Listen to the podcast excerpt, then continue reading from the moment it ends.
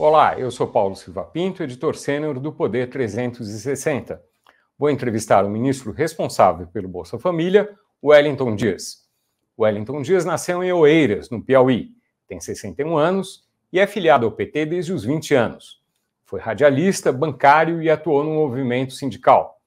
Formou-se em letras na Universidade Federal do Piauí e tem especialização em políticas públicas pela Universidade Federal do Rio de Janeiro. Foi vereador, deputado estadual, deputado federal e senador. Foi governador do Piauí por quatro mandatos, sempre eleito no primeiro turno. Atualmente é senador licenciado e está à frente do Ministério do Desenvolvimento e Assistência Social, Família e Combate à Fome. Ministro Wellington Dias, obrigado por essa entrevista. Olha, primeiro um prazer, é uma satisfação podermos aqui dividir conhecimento. Eu vim aqui também para aprender aqui com você, que é um homem muito bem informado. E eu, eu agradeço ao senhor que está chegando de uma viagem internacional nesta madrugada e, e veio aqui para a entrevista, que a gente já tinha combinado. Tenho, tenho que agradecer, fazer um agradecimento extra por isso. Obrigado, estávamos lá com nossos Los hermanos chilenos. Eu começo a entrevista perguntando o que, que foi acertado nessa reunião da CEPAL no, no Chile. Olha, nós temos é, a participação do Brasil de volta aos fóruns internacionais. Esse é um fórum muito, muito importante, porque trata dos países de toda a América do Sul, é, da América Central, os países do Caribe é, e mais alguns países os países da América Latina, os países que são parte é, da CEPAL, que é esse Centro de Estudos Econômicos para a América Latina. Ah, e aí, são 34 países. Nós temos mais Portugal, Noruega, Alemanha, enfim, e todos estiveram é, presentes, representados nesse encontro em Santiago, no Chile. Qual o objetivo? É, após a pandemia, nós temos uma situação em que cresceu a pobreza, cresceu a extrema pobreza, cresceu a fome e desorganizou é, do ponto de vista social. Então, a ideia era uma troca de experiência para que pudéssemos ter um plano, um plano conduzido tecnicamente com o apoio da CEPAL, da Organização Internacional do Trabalho, do PNUD, ou seja, vários organismos internacionais integrados com a ONU, integrados com é, outras regiões do mundo, como a África, enfim. O, neste encontro, nós tivemos, é, de um lado, a eleição não é, para é, do Chile, o Chile, como país anfitrião, é, assumiu é, a presidência desse fórum. Antes era a antiga da Barbado que a, assumia, e agora o Brasil, nessa nova direção, fica é, numa vice-presidência e é, já notícia boa. Estou dando aqui em primeira mão, porque ontem eu fiz, a, aliás, no primeiro dia, eu fiz a apresentação para é, da candidatura do Brasil para recepcionar a conferência, é, a sexta conferência que vai acontecer em 2025 da América, dos países da América Latina, é, Caribe, é, com a CEPAL e outros organismos internacionais, e também, ah, neste caso, também o Brasil se dispõe para se colocar à disposição para o próximo biênio. E agora, quando estava vindo aqui para a entrevista, tivemos a notícia da aprovação. O fórum continua até agora à tarde, lá em Santiago, no Chile, e a sessão deliberativa eh, foi favorável à aprovação é, do pleito do Brasil, que significa também mais responsabilidade, né, de cuidarmos aqui é, da nossa vizinhança. Isso, o que, é que tem a ver com o Brasil? É, o Brasil, nós temos aqui no social muitos desafios. Um deles é essa desorganização no processo migratório. Né. Quando um país tem uma situação é, de crescimento da pobreza, as pessoas migram para outra. Internamente, pessoas migram de uma região para outra e dentro do mundo, não, é? não adianta fazer muro, não adianta. Então, o que o Brasil defende, é, e é isso que o presidente Lula tem levado, foi isso que eu levei a palavra, a proposta do presidente do Brasil, O presidente Lula levou agora tanto para os BRICS como para o Mercosul, agora para a própria ONU, na reunião do G20, a necessidade dos países mais desenvolvidos, o G20, por exemplo, tratar da pauta da fome, tratar da pauta é, da redução da pobreza.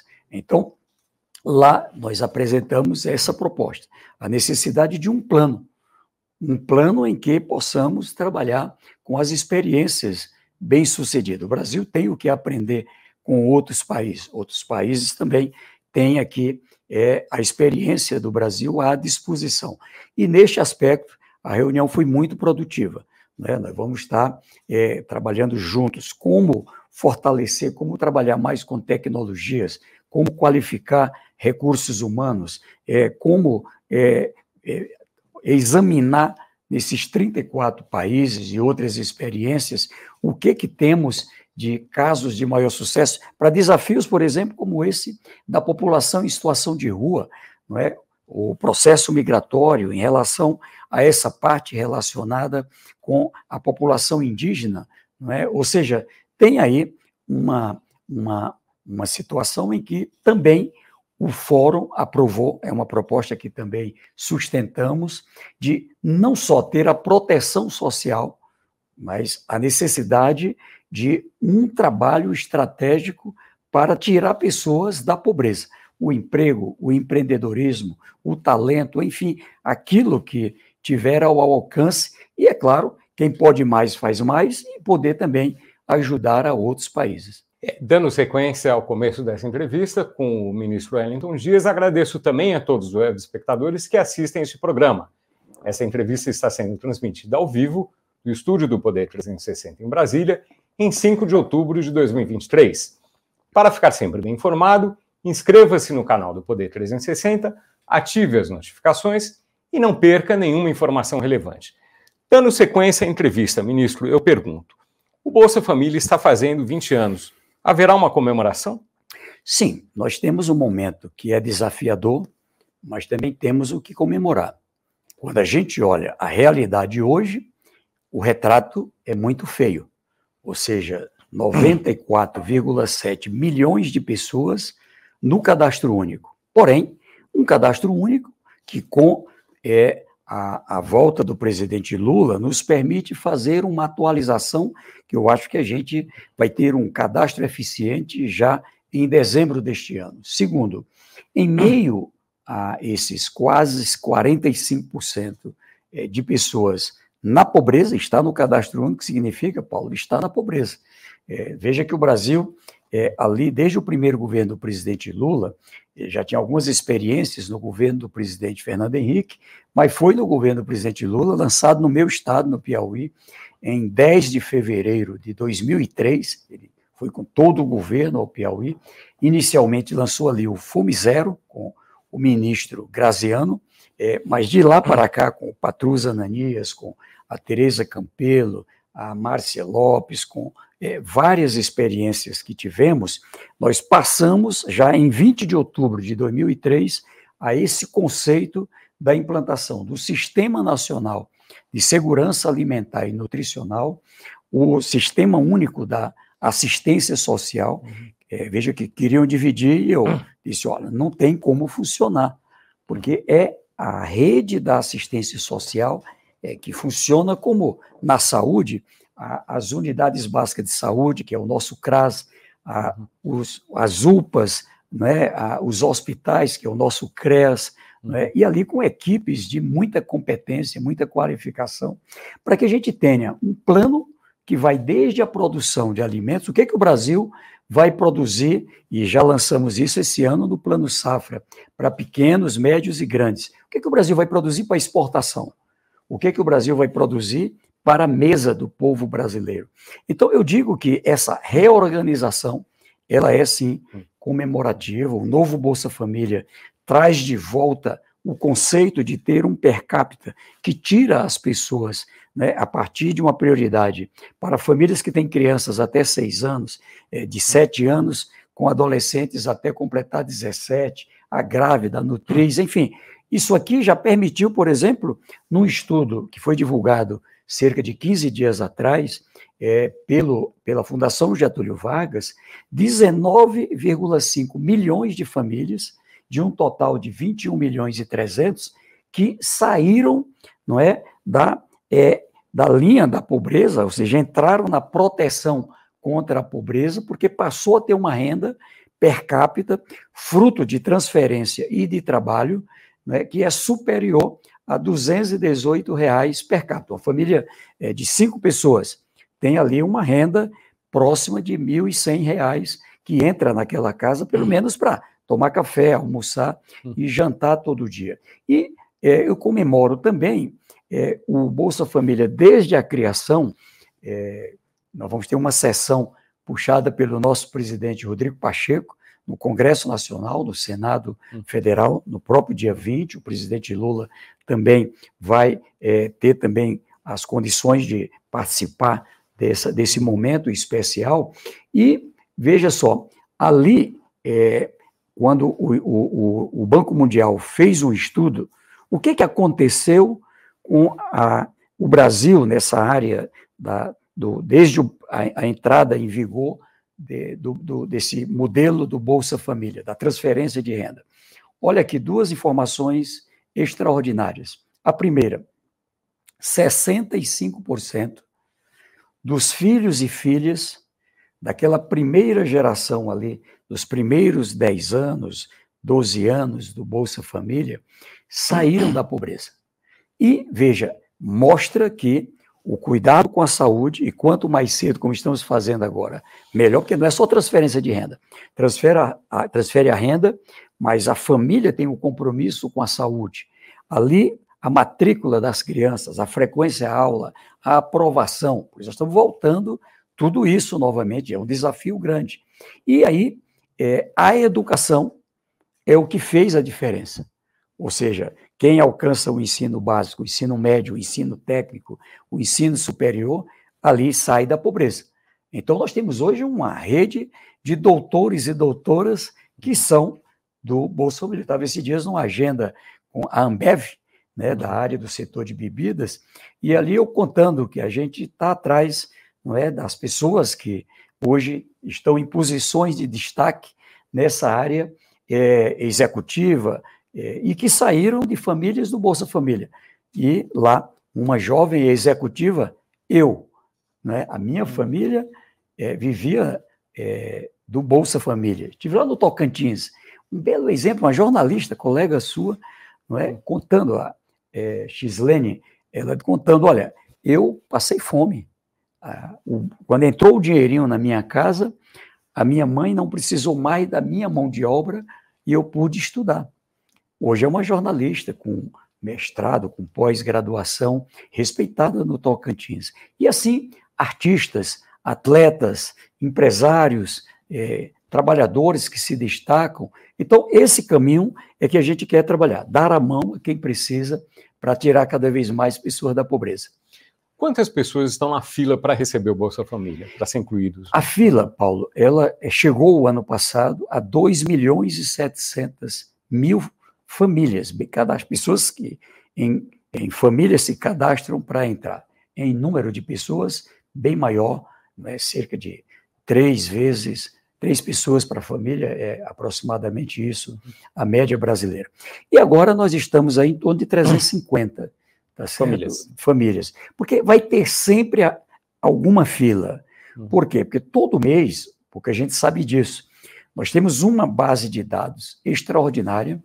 É, para o controle. Muitas vezes eu apanho, porque pessoas é, saem, mas o Bolsa Família é para quem tem uma renda per capita abaixo de 218 reais. E a gente faz essa folha todo mês, todo mês analisa os 94 milhões que estão ali cadastrados e ali se seleciona quem é que preenche o requisito. Por isso que não pode mais ter o medo de assinar a carteira, ter o medo de regularizar o negócio. O novo Bolsa Família, ele é um estímulo à regularização não é? Tanto como emprego como negócio. Celebramos agora o acordo com o setor do café, estamos celebrando com outros setores. Por quê? Porque se a renda está baixa, mesmo que a carteira esteja assinada, E primeiro assinava a carteira, perdeu o Bolsa Família. E aí era um modo trabalho para voltar de novo. Agora não. Ela assinou a carteira, vamos dizer aqui, uma família de é, esposa, esposo, aqui quatro filhos, alguém vai assinou a carteira, vai ganhar um salário mínimo. Faz a medição da renda. Qual é a média? A renda líquida aqui em torno de 1.200. Divide por seis, 200 reais.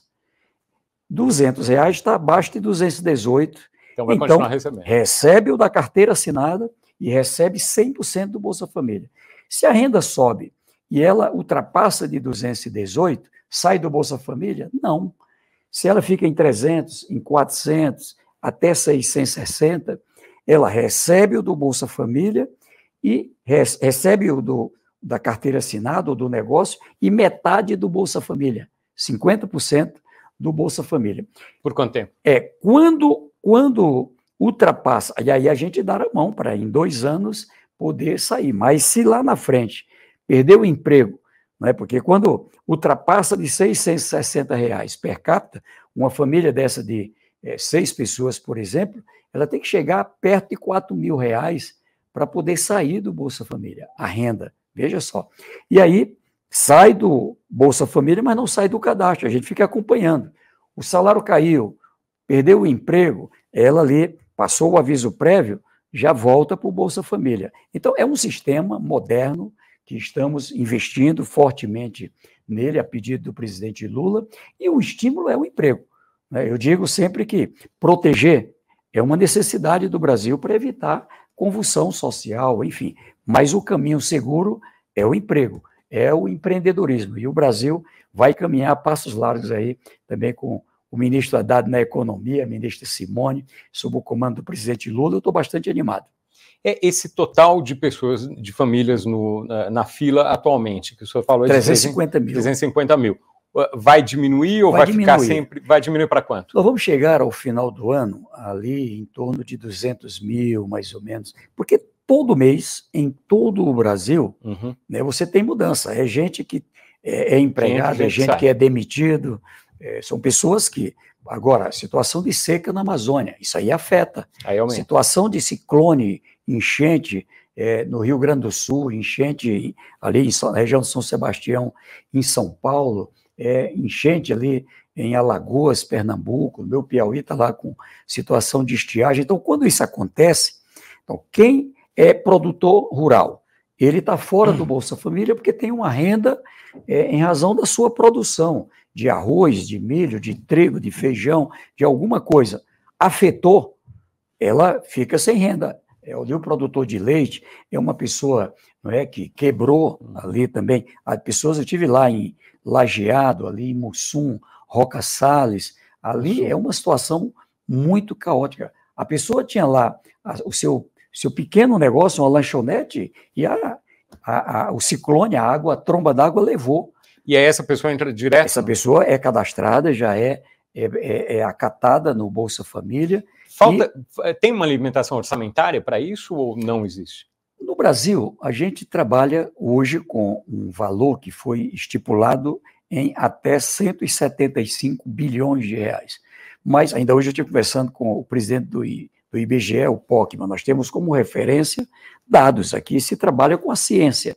Não é por isso que lá atrás tinha esculhambado, porque é, se fixou um valor só, 600 reais, no Auxílio Brasil. Uhum. É, a família tem uma pessoa, tem o unipessoal. Acontece às vezes, a pessoa perdeu o vínculo com a família, ela é atendida. É, uma família que é, foi morrendo, pessoas, Deus o livre, ficou uma pessoa, continua também sendo atendida. Mas, imagine, uma pessoa, 600, é, família de 10 pessoas, 60 per capita. Se tem 20, tem lugar de 20 pessoas na família.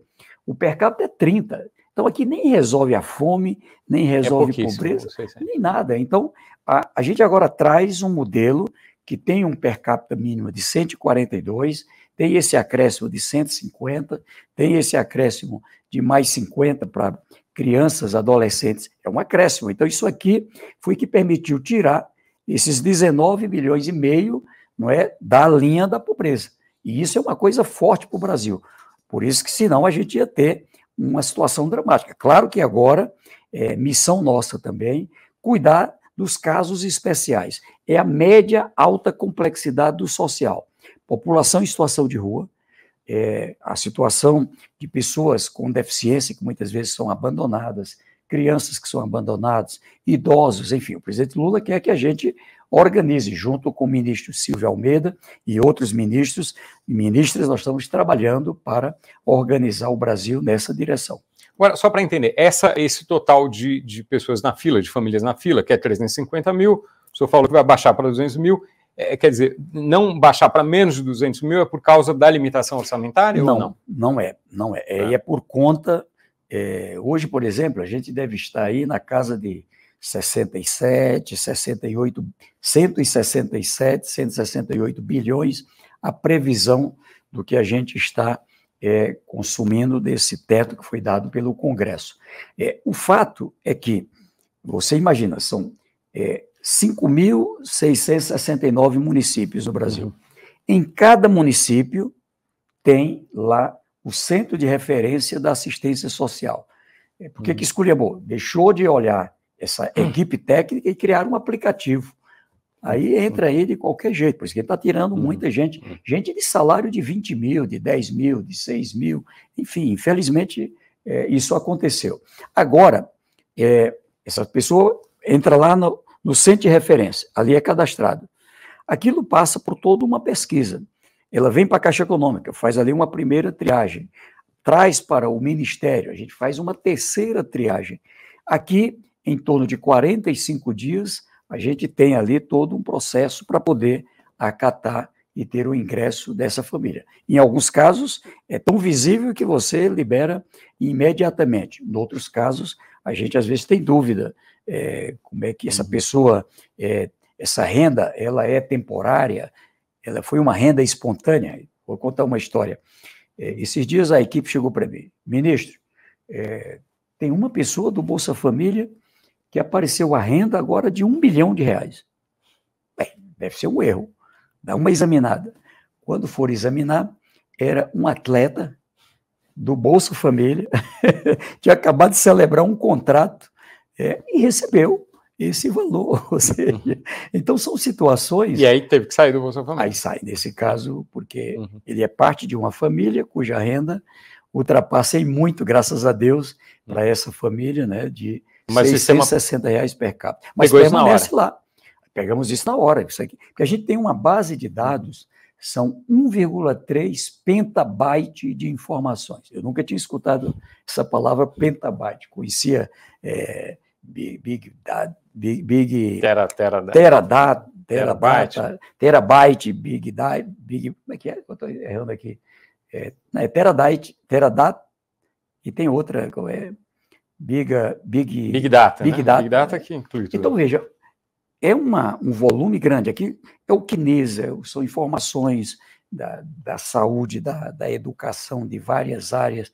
Então, esses 200 mil, essas 200 mil famílias sempre vai estar, vai ter um mínimo nesse total de Quanto mais, fila, assim, o que, é que vai mudar? Hum. Vai mudar que pessoas ficavam, às vezes, um ano na fila, às vezes mais. É, nessa fase última, Encontramos gente lá que tinha feito a inscrição em 2016, 17, estava ali já numa fase de a, avaliação, e ali essas pessoas é, permaneceram né, no, no, no, Bolsa Família. Então, agora, quando a gente volta, a gente atualiza, né, veja, estava em 2 milhões e 700, era o pico o, uhum. no ano de 22, agora 350. Agora eu acho que esse mês que vem já vai ficar aí próximo de 200. O prazo máximo para ficar na fila eh, tem um prazo máximo com que vocês estão trabalhando? A gente trabalha todo o esforço para 45 dias, né? Então, e o ideal é reduzir o mais próximo possível de 30 dias. Nunca tá. é menos do que isso, porque é, você faz, organiza a folha, tem que liberar uhum. a folha de pagamento para a Caixa Econômica, para a DataPrev, para todo esse sistema na base de dados, e aí é, ali aquela folha foi. Então aí é que a gente passa a examinar como é que vai ser a folha do mês seguinte. E ali tem situações de pessoas que entram. Nós temos três movimentos. são pessoas que são é, a, a catada que passam a receber, é, quem sabe pela primeira vez, o Bolsa Família. Do outro lado, são pessoas que é, melhoraram a renda, veio para regra de proteção. Ela recebe 100% não é, do que está previsto do Bolsa Família. E tem pessoas que elevam a renda e aí cancela por conta de que ultrapassou o limite da renda, mas não sai do cadastro, fica aqui no cadastro. Uhum. Ou quando tem uma situação de morte, uma situação, é, muitas vezes, é, vamos dizer aqui, de encontrar uma irregularidade, às vezes, às vezes a gente tem uma situação em que tem pessoas que estão muito na informalidade, uhum. não é? e muitas vezes a gente consegue acompanhar a movimentação não é? dentro da informalidade. Por isso, toda a preocupação para regularizar, porque muitas vezes a pessoa termina respondendo a um processo, estou falando de dinheiro público. Uhum. Quando é, o Brasil tem um milhão de pessoas irregulares. Ali se você pega só na eleição do ano passado, entre junho é, até ali o final do ano, foram cerca de 5 milhões e meio de unipessoais, pessoas que moravam só. Município que você olha ali, peraí, dos que entraram, 97% moram sozinhos. Não, tem uma coisa errada aqui. Agora tem a rede de fiscalização federal do Bolsa Família. Mas, em compensação, a gente também trabalhou, Paulo, é, na chamada busca ativa. Uhum. Busca ativa é o quê? É ir de casa em casa para encontrar, inclusive, e resolver a chamada pobreza crônica. Pessoas que nem sabem que têm um direito. É lá na floresta, é lá numa comunidade indígena, é lá na periferia, numa favela. Essa poderosa equipe de profissionais que o Brasil tem, que agradecer muito, do SUAS, né, para chegar lá. E é claro, a transferência de renda, é, ela não é só transferência de renda, o Bolsa Família. O programa tem, dentro do Brasil Sem Fome, é, a meta da complementação alimentar, o mapa da desnutrição, e tem a integração com 33 outros programas. É o Minha Casa Minha Vida. A prioridade é o público do cadastro único. Que se tem o Bolsa Família, vive do aluguel, ao receber uma casa, recebe uma casa de 100 mil, 140 mil e paga zero. Se está no cadastro, tem uma renda um pouco melhor, tem um desconto de 85% a 95%. Então, veja, e a classe média também, que tem ali benefício. Mas água para todos, luz para todos, tarifa social de energia, auxílio gás, 40 medicamentos na farmácia popular que o presidente Lula lançou e trouxe de volta todos esses programas. Agora tem o Internet Brasil, né, 2.315 comunidades grandes, quase 21 milhões de pessoas. Eu estive lá no Rio Grande do Norte visitando uma. E ali, aquelas pessoas passam a ter internet de qualidade é colocada ali uma torre ali na escola, não é? normalmente num posto de saúde, que beneficia tanto o posto de saúde como a escola, mas também a população.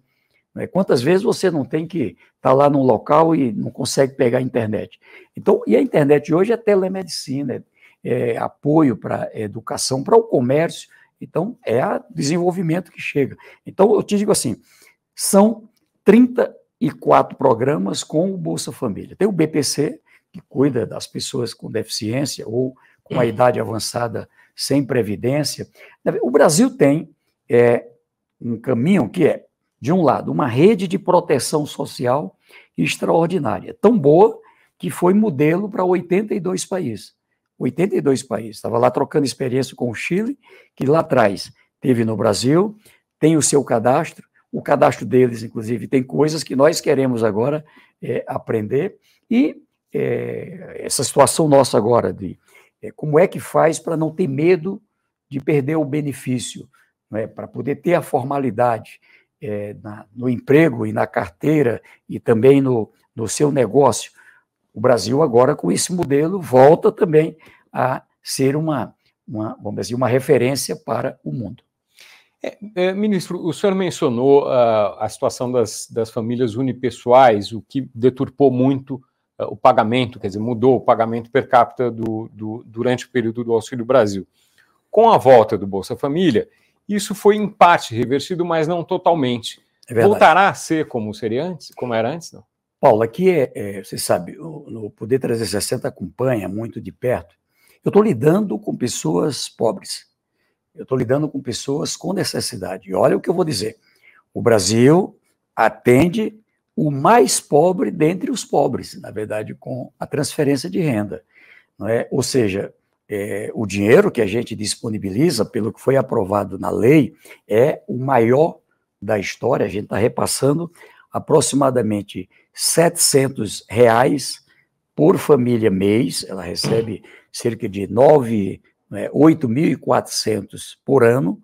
E esse dinheiro circula ali na economia. Também o estudo é, do IPE, do Banco Mundial, mostra que isso aqui ajuda na economia local. E, veja, então não é razoável fraudar. Não é razoável. Então é gente que dá lá uma declaração que ganha é, 180 por mês a família. Aí eu vivo da informalidade, faturo 180 por mês, aí faz lá o cadastro. Aí daqui a pouco a gente descobre. Ah, tem um contra-cheque aqui, ó, de 6 mil de reais. Qual é o sentido que tem?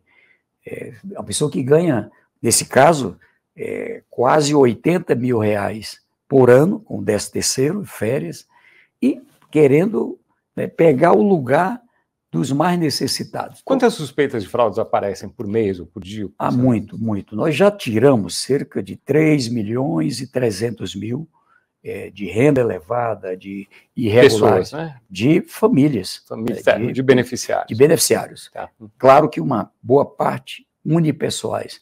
E estamos agora com a rede de fiscalização federal, é a CGU, é o TCU, enfim. Então eu alerto que é preciso.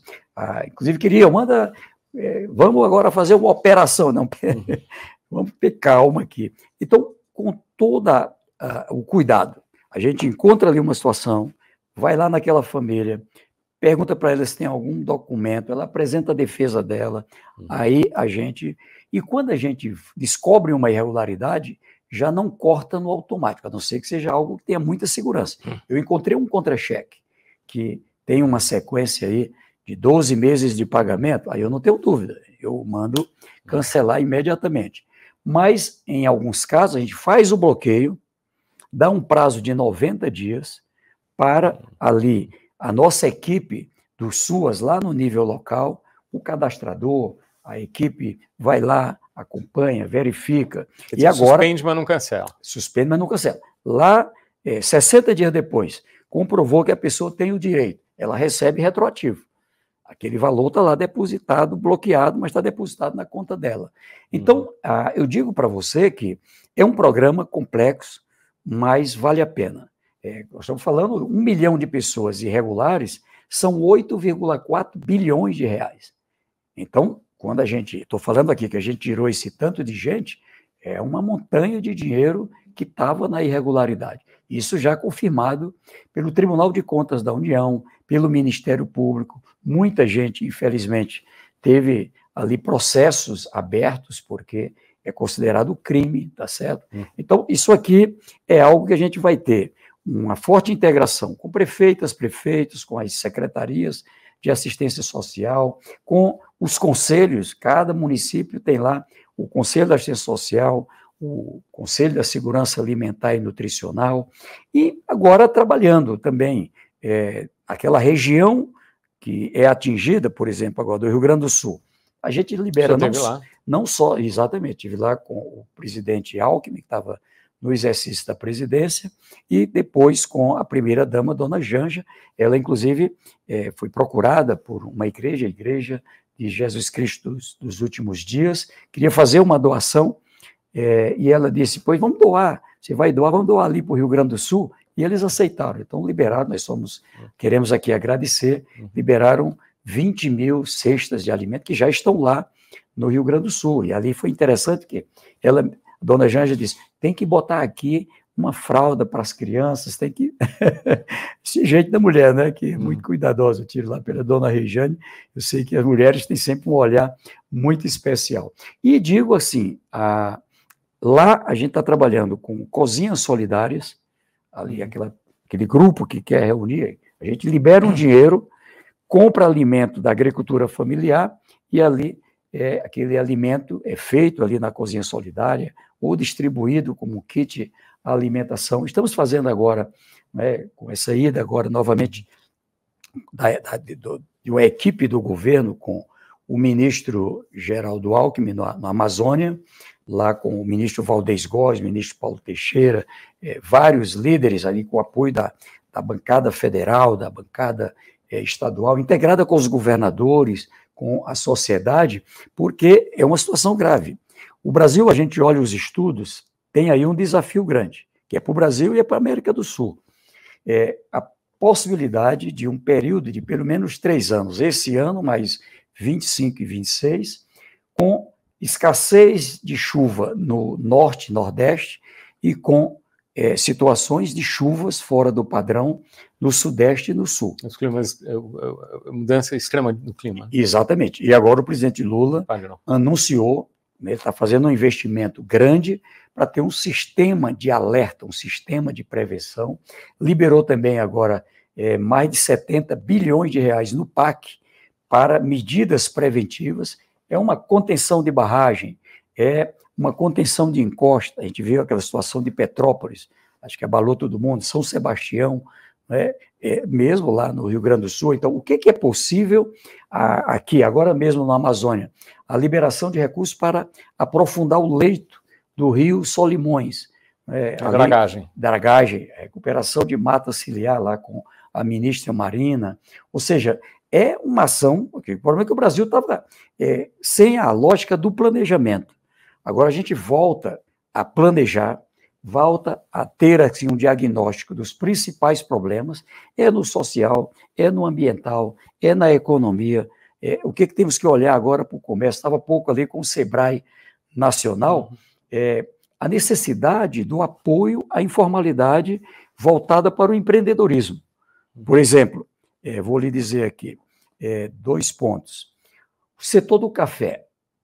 De um lado, muita gente com medo de perder o Bolsa Família não assinava carteira. A gente celebrou agora uma pactuação com a participação dos empresários, dos trabalhadores, da Confederação Nacional da Agricultura, do Ministério Público, da Defensoria, da Organização Internacional do Trabalho e o Ministério do Desenvolvimento Social, Ministério do Trabalho, ministro Luiz Marinho, o ministro do Desenvolvimento Agrário, e ali nós conseguimos, com isso, tirar esse medo.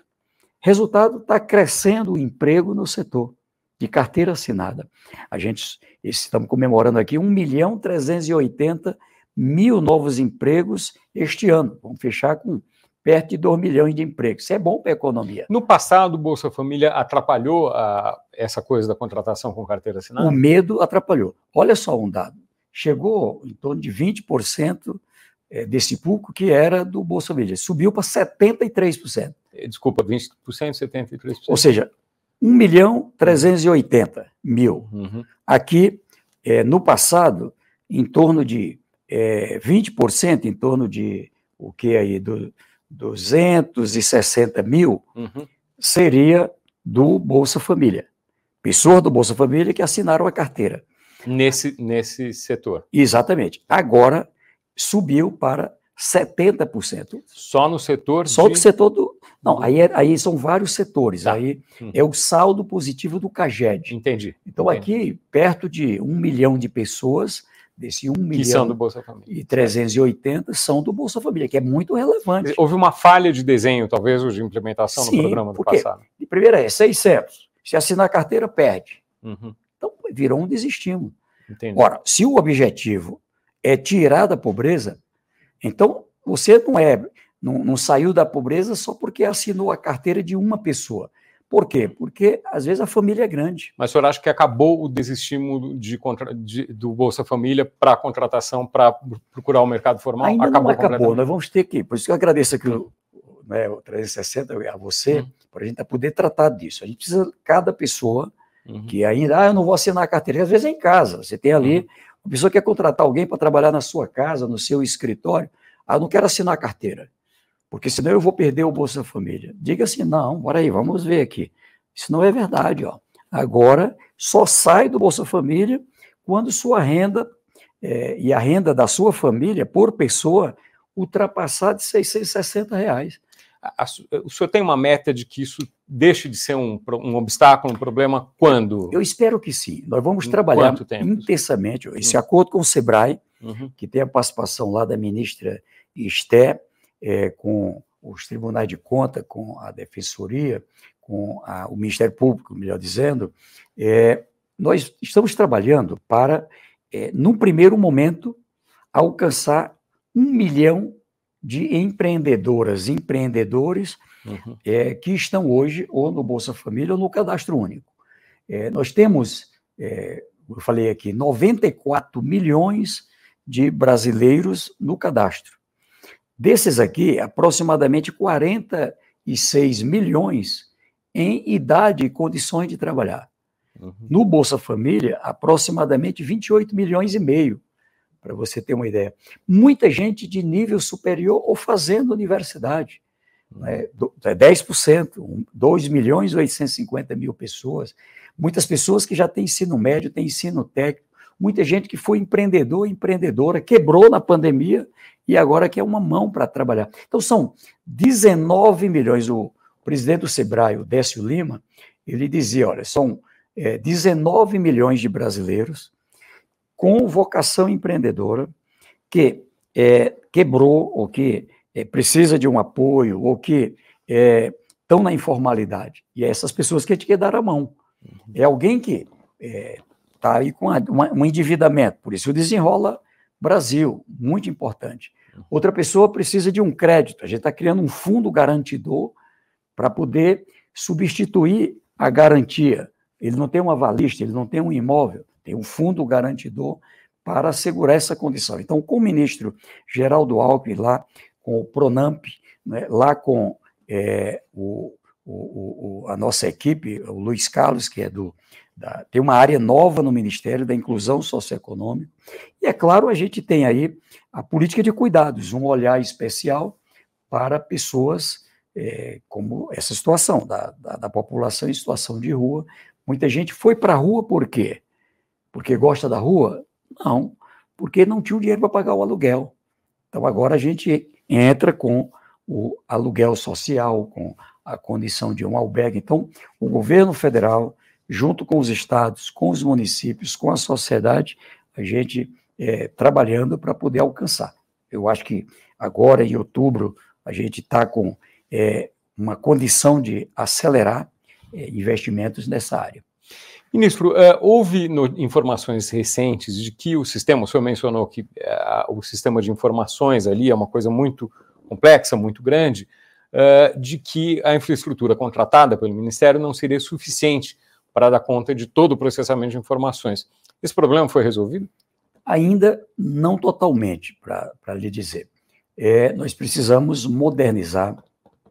É, eu tive lá no Chile e, por exemplo, eles já estão em passos mais, vamos dizer assim, é, de uma linha direta com é, esta rede na, na, na, atualização. Aqui, para você saber, é, o presidente Lula tomou uma decisão. A DataPrev, o, o governo federal tem a DataPrev e tem a CEPRO.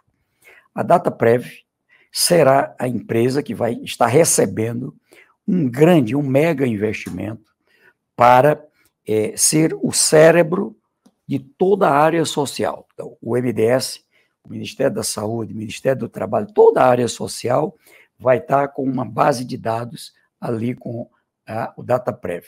É, outras empresas, é, com aquilo que tem de mais moderno no mundo, passam, através da DataPrev, ali a fazer esse é, acompanhamento.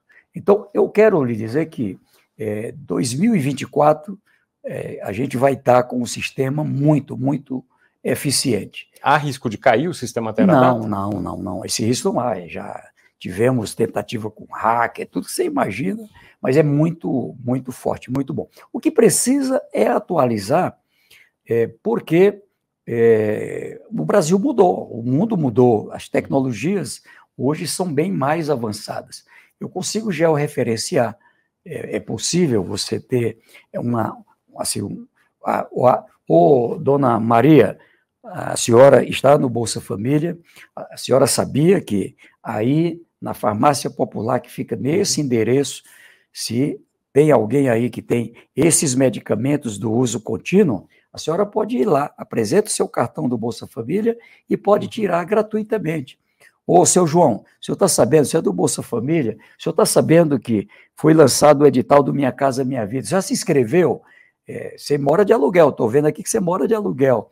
Então, ó, é possível ter uma casa e é, essa casa de 100 a 140 mil, você vai receber a chave e não vai pagar nada. Você vai sair do aluguel. Quer dizer, esse, todo esse sistema é mais então, complexo. Esse sistema é que a gente precisa alcançar. Mas coisas assim, é, tipo, saber aquela pessoa tem uma renda baixa. Mas o que é mesmo? Ah, é uma pequena horta. Por que, que a gente não apoia? Ele tem ali um pequeno comércio, ele tem ali um carrinho de cachorro quente. E se a gente agora colocar para ele trabalhar com pizza também, trabalhar aqui com sushi, ou seja, essas coisas do mundo novo. Uhum. É, estive lá no Maranhão com o governador Brandão, ele lá apresentando, é, lá a Gabriela é uma prefeita de Capitão Gervásio, no Piauí, ela agora me apresentou lá uns carrinhos também que está fazendo para tirar pessoas da pobreza. É, tivemos lá na Paraíba também o governador João Azevedo, lá também fazendo um trabalho extraordinário. O governador é, da Bahia também, é, o Jerônimo lá também tem um trabalho muito potente, tanto na área é, da segurança alimentar, como também em relação a, é, ao apoio para tirar pessoas da pobreza. E assim, o Ceará, o Paraná, tive lá com o prefeito Jaime Lerner, tive agora é, lá com é, o Mauro Mendes, lá no Tocantins, com é, o prefeito também é, lá da, da, de, de, de, de Cuiabá. Ou seja, independente de partido, independente de disputa política, tive lá com a equipe do governador Tarcísio, e com ele nos encontramos também recentemente o prefeito de São Paulo, o prefeito do Rio de Janeiro, o Eduardo, é, o governador Eduardo Leite, lá do Rio Grande do Sul, ou seja, em todos os lugares, é ordem do presidente Lula, independente de partidos, nós temos que dar as mãos, temos que nos integrar, ninguém faz nada sozinho, é dar as mãos, e então eu lhe digo, o presidente Lula quer que a gente trabalhe com os estados. Ainda nesta sexta-feira, é, estou indo ao Espírito Santo com o governador Casagrande. Lá a gente vai ter uma empresa que vai estar assinando a carteira de pessoas que são do Bolsa Família. Nós vamos estar inaugurando com o governador, com o município, é, um CREAS, um Centro de Referência Especial. Nós vamos estar celebrando lá o Pacto Brasil Sem Fome e pela redução da pobreza. E vamos também ter uma coisa que o governador Casagrande coordena, que é como é que é o caso social com ambiental. Né? É um desafio que a gente discutiu, no, eu era governador, no Fórum dos Governadores. E se a gente tiver uma meta de plantar novas árvores no Brasil? E que tal se a gente pagar a essas pessoas que vivem na floresta, que vivem nas cidades também, para coletar semente, produzir mudas e plantar e cuidar? Não é? Ou seja, é possível fazer captações do setor privado e do setor público. Já fizemos com a ministra Marina é, o lançamento com o ministro Paulo Teixeira, do MDA, o ministro da Agricultura, Fávoro, é, uma parceria é, que é chamado de Bolsa Verde, em que a gente, de um lado, faz aqui uma remuneração especial hum. com o Ministério do Meio Ambiente e apoia para o programa é, da o Pronaf, o Programa da Agricultura Familiar, e ali a gente recupera uma área que é, foi danificada, ela está estéreo, aquela área não produz mais. Isso, isso já está já, já tá, em andamento. Já tá e ali produz e produz é, plantas que é, produzem alimentos. É, no norte, produziu o açaí, produziu o guaraná, produzia a castanha, produzir o cupuaçu, enfim, lá no Nordeste, produziu o caju, produzir ali a manga, o cajá, enfim. Então, o que eu estou contando aqui é que você tem uma nova floresta e essa floresta produz, ela gera renda para aquelas famílias ali é, beneficiadas. Então, eu estou bastante animado que é, aqui a meta é proteger os mais pobres hum. e tirar os mais pobres da pobreza, em todas as áreas, claro. Hoje tem um mundo novo da tecnologia, nós estamos firmando parceria né, com a Amazon, firmamos agora uma parceria para qualificar 600 mil pessoas é, do Bolsa Família. É, fechamos é, com vários, a XP, por exemplo, tem parcerias, não é? o, ministro Paulo, o ministro Marinho não é? tem uma parceria também com várias empresas voltada para essa área da qualificação, é, com a indústria, comércio, serviços, esse trabalho que eu falei aqui, vai do cadastro, qualifica, e na hora do emprego, que tal se colocar ali uma pessoa aqui é, que seja do cadastro único. Vários governadores, o Helder Barbalho lá no Pará, agora é, o governador Elmano lá do Ceará, o Rafael do meu estado, é, nas contratações de áreas que não são concursados, é, são serviços terceirizados, enfim. E que tal dar uma oportunidade aqui também para o público do Bolsa Família, do Cadastro Único? É um município. Ah, mas eu só posso contratar um. Contrate um. Aqui é que nem aquela parábola do peixe, né? O, o garoto estava ali na beira da praia, uma montanha de peixes aqui, que a onda trouxe para a praia, e o garoto jogando os peixes no mar. Passa um adulto e diz: Mas o que, é que você está fazendo? Ah, eu estou salvando o peixe. Mas você não vai conseguir, é só você. Ele foi lá, pegou um, jogou dentro do mar. É, mas aquilo ali eu já salvei. Se você me ajudar. Aí tem mais. então eu digo aqui a quem está nos acompanhando: se você nos ajudar, a gente vai fazer o Brasil. Não tem como o Brasil crescer, não tem como o Brasil ter sossego, não tem como o Brasil ter paz plena se a gente não cuidar dos mais pobres. Aqui vamos ter que cuidar com toda a força, com todo o zelo, com toda a dedicação e digo mais, não é só solidariedade. As pessoas que estão nessa base de dados são competentes, são preparadas, têm capacidade. Eu acho que vai ser bom para a economia. Eu digo que o social tem que estar integrado com a economia. O ministro Fernando Haddad faz a economia crescer. Mas para ter uma economia sustentável de longo prazo, a gente tem que dar a mão e fazer crescer aqui, é, dando apoio a quem mais precisa, e são os mais pobres. Ministro, antes de terminar, uh, uh, queria perguntar uma coisa: o senhor mencionou de trabalhar com pessoas de diferentes partidos, enfim. Uh, o PP passou a integrar o governo. O presidente do PP, o Ciro Nogueira, é seu adversário no Piauí. Isso, o fato de o PP vir a integrar o governo, é uma coisa que atrapalha o, a, o seu uh, o desempenho do seu ministério ou regionalmente a sua política no Piauí? Olha, é, quem me conhece do Piauí, eu sou um homem do diálogo. É? Uhum.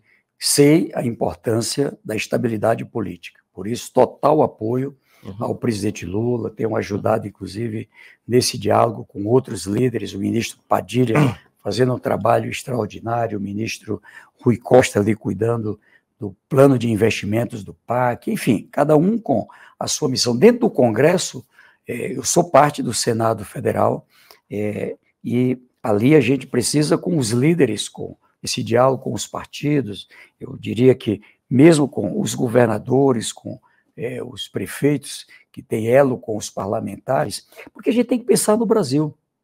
O Brasil, para ter estabilidade econômica e crescimento econômico, o Brasil, para ter estabilidade e avanço no social, o Brasil, para é, ampliar a, a capacidade de mais empreendimentos, de emprego, para tudo isso, precisa também de estabilidade política, os três poderes, poderes dialogando.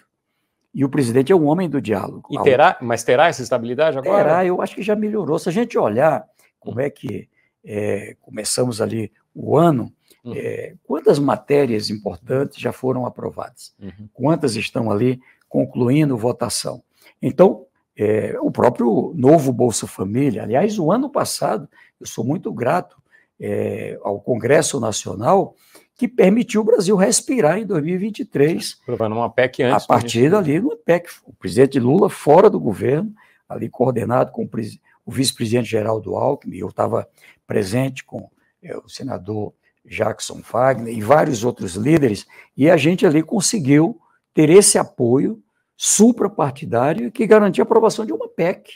Agora, eh, ministro, só para finalizar aqui, eh, nessa, nesse arranjo pela sustentabilidade política, eh, uma coisa que se cogitou foi uh, o seu ministério se entregue a alguém do, do PP, aí o senhor sairia de lá, iria para outra função, talvez para o Senado. Isso deixou o senhor chateado, essa discussão? Nem um pouco. Né? Não? Eu já fui governador quatro vezes, como você lembrou, uhum. é, já fui eleito com minoria. O fato é, quando isso acontece, você tem que ir atrás mesmo, não tem jeito. Nem que seja com o seu ministério. Tem que com qualquer um. O uhum. que eu chamei a atenção foi que, olha, é, pessoas preparadas, uhum. é, talvez até mais do que eu, para o exercício da missão no Ministério do Desenvolvimento e Assistência Social, é possível encontrar, aí tem muitas pessoas preparadas.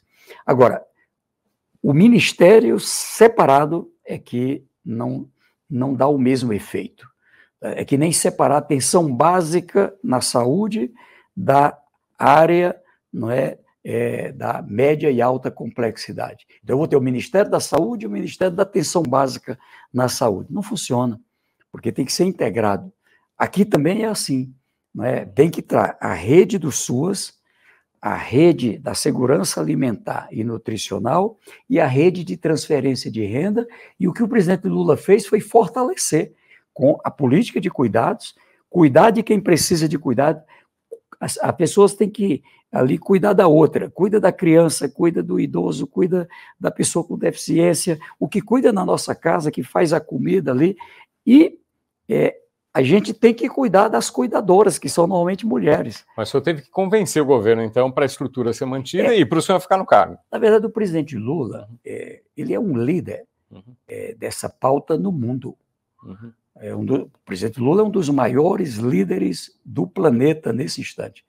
É? Sou do partido dele, tenho uma relação histórica de amizade, é uma pessoa que me inspira e a muitos brasileiros, mas eu digo aqui, é um presidente que tem a coragem de, no, no, na ONU, no fórum é, do G20, dos BRICS, do Mercosul, dizer: ó, temos que trazer a prioridade do povo do mundo inteiro, é do meu país, mas é do mundo. Não é razoável, próximo de 800 milhões de pessoas passando fome. 33 milhões no Brasil. O Brasil vai fazer a sua parte.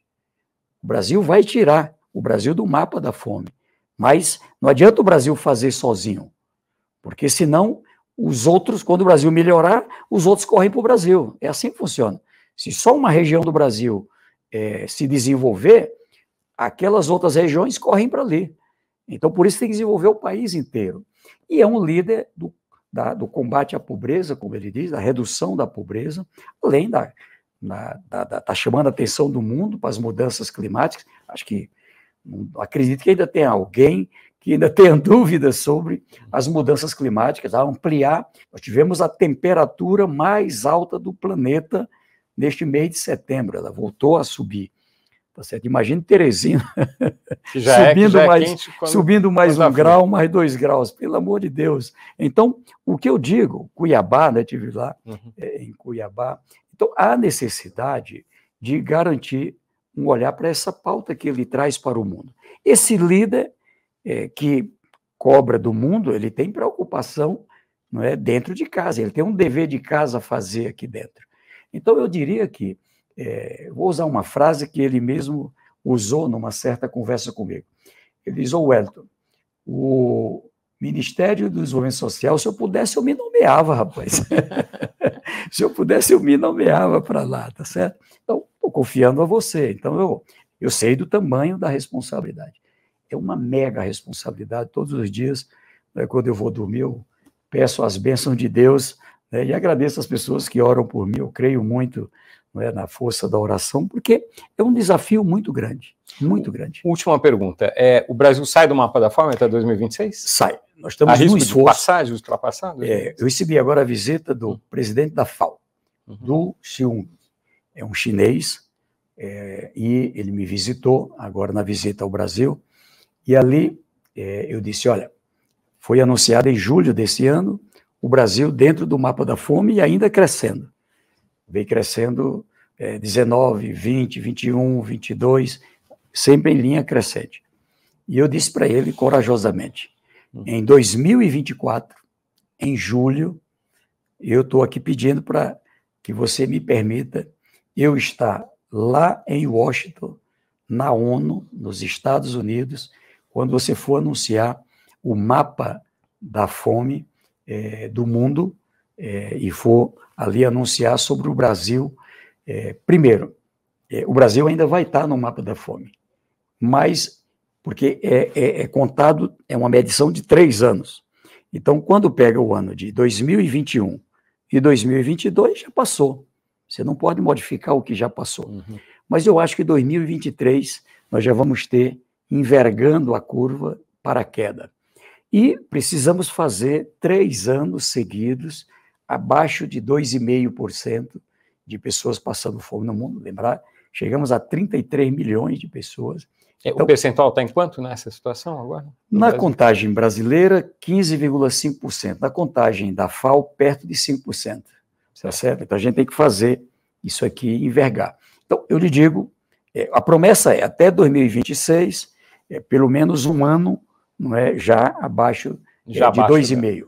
E até 2030. Mas eu estou animado. Eu acho que a gente vai ter aí é, provavelmente dois anos, pelo menos, é, se não já em 23, mas 24 para frente, o Brasil tem uma grande chance de sair do mapa da fome, se Deus quiser, sair do mapa da insegurança alimentar, cuidar da obesidade, a gente tem que trabalhar fortemente essa linha, né, que é isso que o senador Rodrigo Pacheco quer tratar na reunião do, do dia 20, onde a gente está ali é, também comemorando é, essa, essa história dos 20 anos do Bolsa Família, é o desperdício.